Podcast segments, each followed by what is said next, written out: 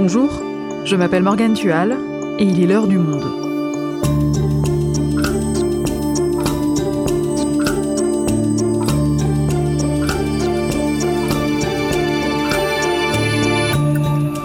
Aujourd'hui, les Jeux olympiques s'apprêtent à ouvrir à Tokyo après avoir été repoussés d'un an à cause de la pandémie. Mais ces JO s'annoncent moroses. Non seulement l'épidémie repart au Japon, mais en plus, la plupart des Japonais s'opposent à la tenue de ces Jeux. Philippe Mesmer, journaliste au Monde, correspondant à Tokyo, nous explique pourquoi et revient sur l'entêtement du gouvernement japonais à organiser ces Jeux, coûte que coûte. Tokyo 2021, ces Jeux dont les Japonais ne veulent pas. Un épisode produit par Esther Michon, réalisation Mathieu Gasnier.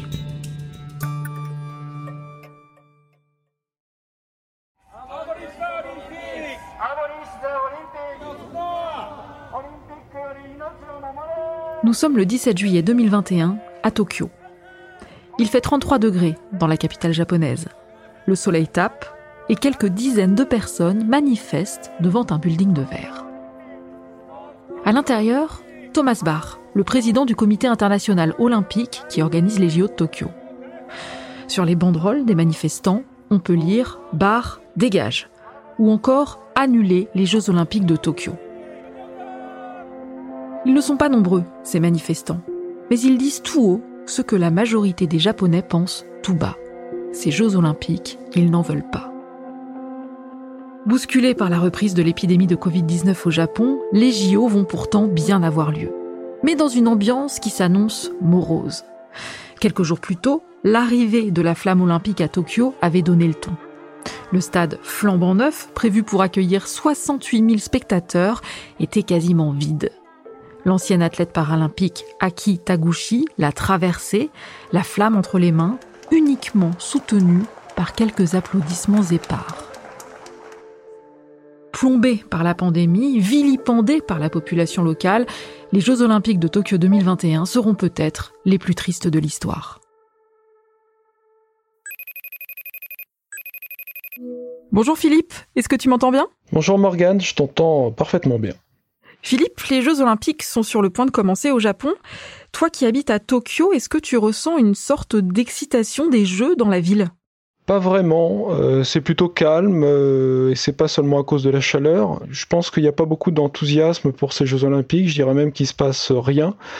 On voit dans les rues comme ça euh, des affiches, on voit des panneaux, on voit des bannières qui sont accrochées ici ou là. De temps en temps, on voit une voiture à hydrogène Toyota qui est un sponsor de l'événement passer, mais on n'a pas du tout l'excitation qu'on pourrait imaginer dans une ville qui va accueillir le monde pour un tel événement. Une des raisons à ça, c'est que euh, la ville est placée sous état d'urgence à cause d'une résurgence des cas de Covid-19. Tous les événements olympiques se tiennent en déconnexion totale avec la population locale. La cérémonie d'ouverture, qui va avoir lieu donc vendredi soir, se tiendra complètement à huis clos personne pourra y assister, sauf à s'installer devant son canapé ou, à regarder la télé. Le sentiment général, c'est que la population n'est pas enthousiaste et de fait, elle n'a pas envie de ces jeux. Alors pourquoi? Pourquoi est-ce que les Japonais sont contre ces Jeux olympiques? La principale raison, c'est le coronavirus. Ils comprennent pas qu'on maintienne des jeux alors que euh, la pandémie euh, continue de sévir dans le monde euh, et particulièrement au Japon, puisque depuis la fin juin, Tokyo et le Japon en général connaissent une recrudescence des, des contaminations. De ce fait, les Japonais ils craignent que la venue de ces dizaines de milliers de personnes ne se traduise par l'apparition qui cède un variant olympique. Ce sont des choses qui ont été évoquées par des scientifiques. Euh, il y a des gens qui viennent d'Afrique du Sud, des gens qui viennent d'Inde, euh, qui viennent donc de tous les continents, qui sont théoriquement non porteurs du virus. Ces derniers jours, il y a eu quand même plusieurs cas euh, d'athlètes testés positifs au coronavirus. Il y en a eu notamment d'Afrique du Sud, ce qui, pour les Japonais, inquiète. Tu dis que les cas repartent au Japon. La situation sanitaire est grave en ce moment? En fait, la situation, elle est pas simple, surtout à Tokyo et dans les trois départements qu'il y a autour. C'est-à-dire que depuis la fin juin, on assiste à une nouvelle vague de contamination. Les chiffres augmentent très rapidement puisque euh, on a quasiment doublé le nombre de contaminations quotidiennes en une semaine. Et donc le gouvernement a déclaré un état d'urgence qui a commencé le 12 juillet et qui va durer jusqu'au 22 août et donc qui inclut la période olympique. Mais malgré ça, les chiffres augmentent vite. Et on a euh, beaucoup de variants Delta, à peu près 30% des nouveaux cas. Par rapport à la France, la situation sanitaire, elle est moins grave. Mais bon, les Japonais, ils sont plus inquiets, parce qu'au Japon, en fait, le, le danger, c'est que les hôpitaux soient saturés beaucoup plus vite. Plus vite qu'en France? Comment ça se fait? Alors plus vite qu'en France pour plusieurs raisons. C'est que le système hospitalier, il est majoritairement aux mains du secteur privé. 80% des hôpitaux et cliniques sont privés. Le secteur privé japonais depuis le début de la pandémie, est très réticent, voire franchement hostile, à accueillir des cas de Covid. Donc c'est le système public qui s'en occupe. Or, il n'est pas extensible, il n'a pas non plus beaucoup de moyens et euh, il se sature vite. Ensuite, l'autre inquiétude vient du fait que c'est une population âgée. Et puis, la vaccination contre le Covid, elle n'est pas très avancée. Elle, avance vite en ce moment, mais elle a commencé tardivement, elle a commencé en février. Et aujourd'hui, on en est à 20% de personnes totalement euh, vaccinées. Dans ce contexte-là, on peut aussi dire que les Japonais, ils sont pas très enthousiastes à l'idée de, de se dire que le personnel soignant qui est déjà un petit peu à la limite, soit mobilisé pour les Jeux Olympiques, pour les athlètes, pour des gens qui viennent de l'extérieur. Ils pensent que organiser des Jeux dans ce contexte-là, c'est carrément irresponsable. Donc les Japonais ont peur pour leur santé, mais est-ce qu'il y a d'autres raisons qui expliquent cette opposition? Il y a des raisons qui sont plus euh, politiques. Tout d'abord, les Japonais sont historiquement assez méfiants envers leur gouvernement. Ils votent pas beaucoup. Les taux de les taux d'abstention lors des élections euh, dépassent régulièrement les 50%. Mais quand est arrivée la, la pandémie, euh, l'opposition s'est cristallisée sur la gestion de cette pandémie par le gouvernement japonais. Parce que très vite, on a eu l'impression que le gouvernement japonais privilégiait l'économie et la tenue des Jeux olympiques euh, par rapport à la santé des gens. Concrètement, ça s'est traduit par quoi? Par euh, l'annonce tardive du report des Jeux Olympiques par le gouvernement japonais, ça a été fait en mars 2020, mais à contre-coeur. J'ai proposé de les reporter d'environ un an et le président du comité olympique international Thomas Bach a accepté à 100%. Nous sommes aussi tombés d'accord sur le fait que nous organiserons les Jeux olympiques et paralympiques à l'été 2021 au plus tard. Et les Japonais qui, subissent les vagues, les états d'urgence, euh, qui sont pas accompagnés d'aides financières comme on peut avoir en France pour soutenir les petites entreprises, les restaurants, etc., va commencer à se lasser. Et euh, comme me disait un politologue que j'avais interviewé pour un, des articles que j'ai écrit, il y a un sentiment de trahison du contrat social qui lie la population à son gouvernement. C'est-à-dire que les gens payent leurs impôts, mais ils ont l'impression que ces impôts vont pas là où ils devraient aller, c'est-à-dire à la préservation de leur bien-être et de leur santé. Et comment cette opposition au JO, elle se manifeste dans le pays? On la voit dans les sondages, puisqu'à un moment, euh, certains sondages donnaient 80% des Japonais complètement euh, désireux d'un report ou d'une annulation des Jeux Olympiques. Bon, ça a baissé par la suite, mais enfin quand même, ça reste une majorité de Japonais qui sont favorables au report ou à l'annulation. Et ça se manifeste sur les réseaux sociaux. Il y a beaucoup de hashtags pour euh, l'arrêt des Jeux Olympiques. Il y a beaucoup d'informations négatives sur les Jeux Olympiques qui circulent. Au tout début, en 2013, quand Tokyo a obtenu les Jeux Olympiques, il y a eu un petit mouvement qui était inexistant et inaudible. Et il a pris de l'ampleur depuis euh, le début de la pandémie en organisant des manifestations tous les vendredis soirs devant le siège du comité d'organisation. Je ne vais pas dire qu'il réunit des, centaines de personnes, c'est plutôt des dizaines de personnes à chaque fois, mais il est beaucoup plus audible et beaucoup plus visible. C'est-à-dire qu'on l'entend même dans, les médias japonais. Les Japonais sont pas comme les Français à descendre par milliers dans la rue, c'est pas pas leur genre. Enfin, c'est plus parce que ça l'était autrefois. Mais en tous les cas, quand je discute avec des gens, euh, j'en ai pas entendu qui étaient pour les jeux. J'ai un ami ingénieur, euh, l'autre fois je parlais avec lui, il me disait muli muli, muli muli, ça, en japonais ça veut dire c'est pas possible. Sous-entendu, on ne peut pas organiser des jeux dans de telles conditions. Philippe, après tout ce qu'on vient d'entendre, une population majoritairement opposée aux JO, un état d'urgence sanitaire, pourquoi le gouvernement maintient tout de même ces jeux? La première raison, je crois que c'est une, question de fierté nationale. Les Jeux Olympiques, c'était important euh, pour le gouvernement parce que c'était, il devait montrer qu'il avait euh, que le pays s'était reconstruit après la catastrophe de 2011. État d'alerte maximum au Japon autour de la centrale nucléaire de Fukushima. Nouvelle explosion dans le réacteur numéro 2, incendie sur le réacteur numéro 4. Un petit peu comme quand Tokyo avait accueilli les Jeux Olympiques de 1964, qui marquait un petit peu le retour du Japon sur la scène internationale après la guerre toujours sur le plan de la fierté nationale, dans la mentalité japonaise, dans leur façon d'être, c'est les décisions sont très lentes à prendre, mais quand elles sont prises, elles sont prises et on, on revient jamais dessus. Et puis il y a aussi un fait historique, c'est-à-dire qu'en 1940, Tokyo devait accueillir les Jeux Olympiques.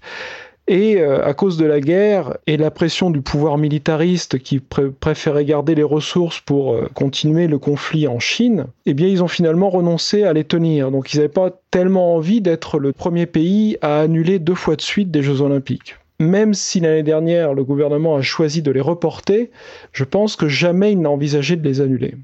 Donc le gouvernement japonais n'avait rien à voir dans la décision de reporter ces Jeux l'année dernière? Je pense qu'il a eu à voir parce qu'il a dû se rendre compte que c'était inévitable. Mais c'est surtout la pression de l'étranger, des athlètes étrangers qui ont dit attendez, on peut pas faire ça à ce moment-là, c'est pas possible. Et cette mobilisation spontanée, elle a été relayée par le CIO qui a finalement décidé de reporter les Jeux.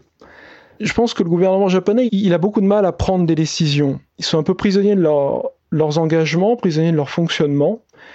Et puis, ils sont aussi, euh, dans le cas des Jeux Olympiques, un petit peu prisonniers d'un système mondial. Au cours du dernier sommet du G7, les pays présents ont soutenu, voire poussé Tokyo à maintenir les Jeux Olympiques. Et puis, on peut dire aussi que le Japon est un peu prisonnier du CIO. Le CIO, c'est le Comité international olympique qui organise les JO. Tu veux dire que si le Japon avait voulu annuler ces Jeux, il n'aurait pas pu le faire? Alors ça, c'est un peu le problème. C'est-à-dire que le pays, ou du moins, au moins la ville qui accueille les JO, donne l'impression d'être un peu pied et poing lié avec euh, le CIO.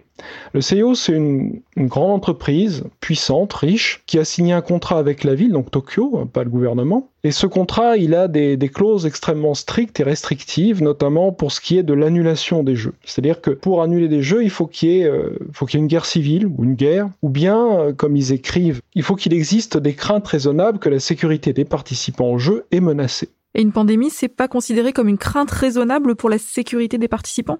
Apparemment non, en tout cas celle-là. Donc euh, le CIO a refusé d'annuler les Jeux olympiques de Tokyo, estimant qu'il euh, était possible de les tenir de manière sûre et sécurisée, pour reprendre un petit peu leur formulation. Donc si le Japon avait décidé unilatéralement d'annuler les, Jeux olympiques, c'était à lui d'en payer le prix, ce qui lui aurait coûté beaucoup plus cher que de les maintenir, puisqu'une une annulation a été évaluée en mai par l'Institut de recherche Nomura à environ 14 milliards d'euros, alors que le maintien, bah, ce sont des coûts qui sont déjà engagés qui sont déjà concrétisés avec la construction des installations, c'était 12,6 milliards d'euros.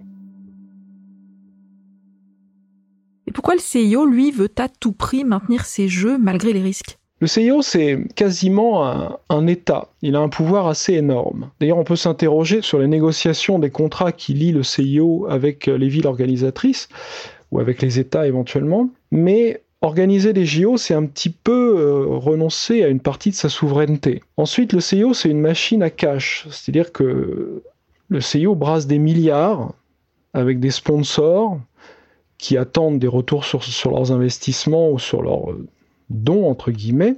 Et puis le CIO, c'est le cœur du système sportif mondial. C'est-à-dire que euh, l'argent récolté par le CIO est ensuite reversé, enfin une partie bien sûr, mais 90% à peu près euh, de cet argent est reversé aux fédérations internationales de sport ou aux comités nationaux olympiques. Or, il ne faut pas oublier que les fédérations euh, internationales de sport sont pas sont pas toutes aussi riches que la fédération de football par exemple ou de basket il y a beaucoup de fédérations qui sont qui vraiment dépendent euh, de cet argent versé par euh, le comité international olympique et donc annuler des jeux et annuler les revenus attachés à ces jeux pourrait les placer dans des situations encore plus difficiles parce qu'elles sont déjà dans une situation difficile à cause de la pandémie. 75% des revenus de cette instance dépendent des droits de retransmission euh, des Jeux olympiques d'été, quasiment. Et donc, il faut que les Jeux se tiennent. Parce que si les Jeux se tiennent pas, il n'y a pas cet argent. Et ça, les Japonais, évidemment, euh, qui pensent avant tout à leur santé, ce qu'on peut tout à fait comprendre, ils l'acceptent mal. Ils sont pas loin de sentir un certain mépris de la part du CIO. Un mépris carrément? Plusieurs déclarations de dirigeants du CIO ont donné cette impression-là. Par exemple, John Coates, euh, qui est une personnalité euh, qui est chargée un petit peu de l'organisation des JO de Tokyo au sein du CIO, il a quand même dit les Jeux pourraient se tenir même s'il y a un état d'urgence. Et puis aussi le président du CIO, Thomas Barr, quelques jours avant euh, la cérémonie d'ouverture, a demandé euh, au gouvernement japonais de, finalement accepter du public dans les stades, alors que, encore une fois, Tokyo est dans une phase d'état d'urgence et que le nombre de cas augmente de 1000 par jour. Il a même eu ce petit lapsus dans, un, dans une intervention en parlant des Chinois, le président japonais. Bon, il s'est repris, mais quand même, tout ça s'est exacerbé et quand ça s'accumule, ça donne pas une bonne image.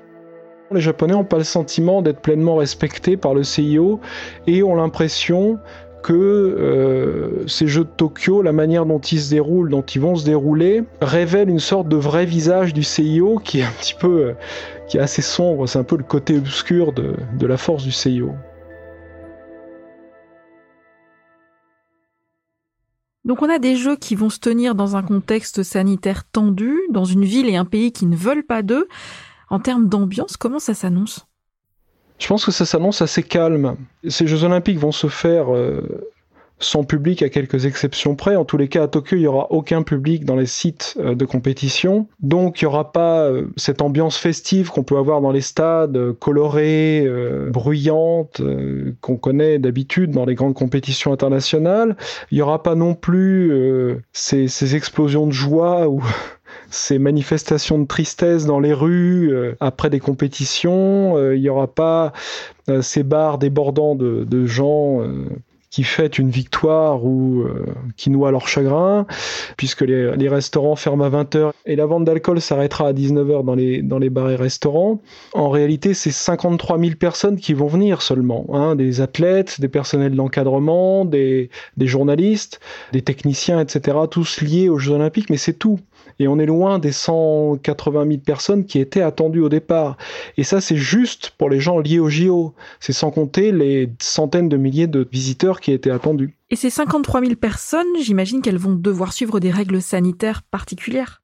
Les règles sanitaires sont effectivement extrêmement strictes.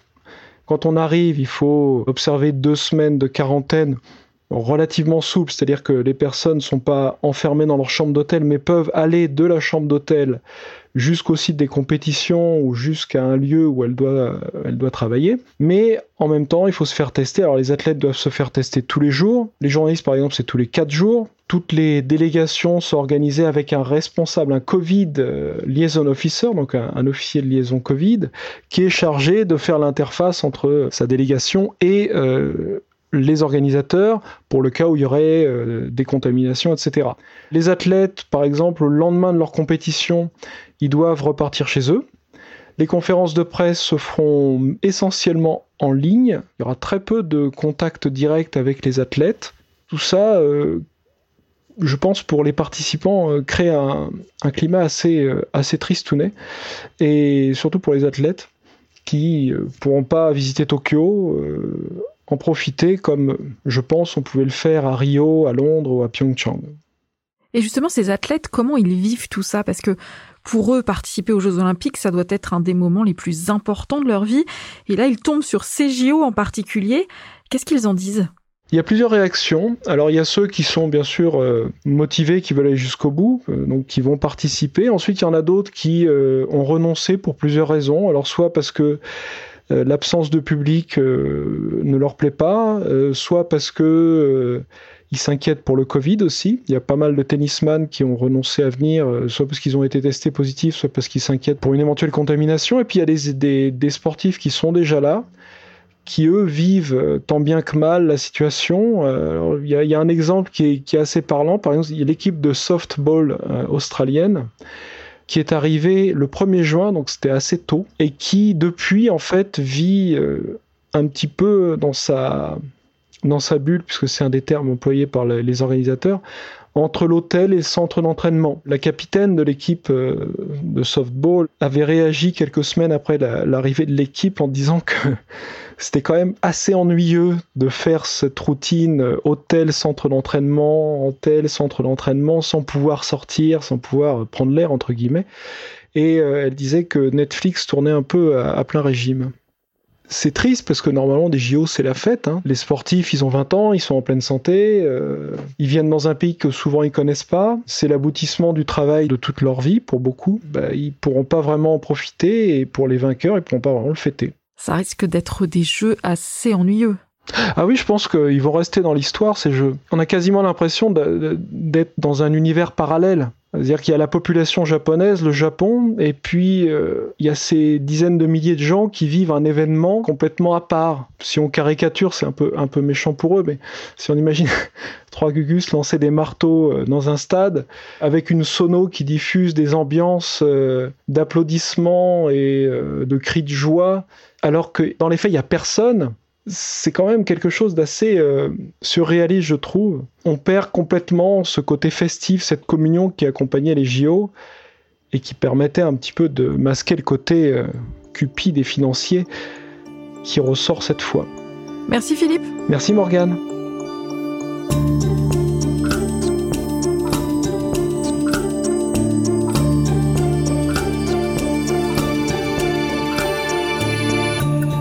Vous souhaitez en savoir plus sur ces Jeux, rendez-vous dans la rubrique Jeux Olympiques de Tokyo sur notre site lemonde.fr.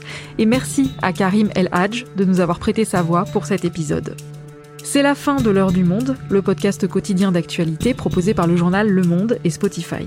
Pour ne rater aucun épisode, vous pouvez vous abonner gratuitement au podcast sur Spotify ou nous retrouver chaque jour sur le site et l'application lemonde.fr. Si vous avez des remarques, des suggestions, des critiques, n'hésitez pas à nous envoyer un email l'heure du monde @lemonde.fr. L'heure du monde est publiée tous les matins du lundi au vendredi, mais exceptionnellement pas d'épisode ce vendredi. On se retrouve donc lundi. À bientôt.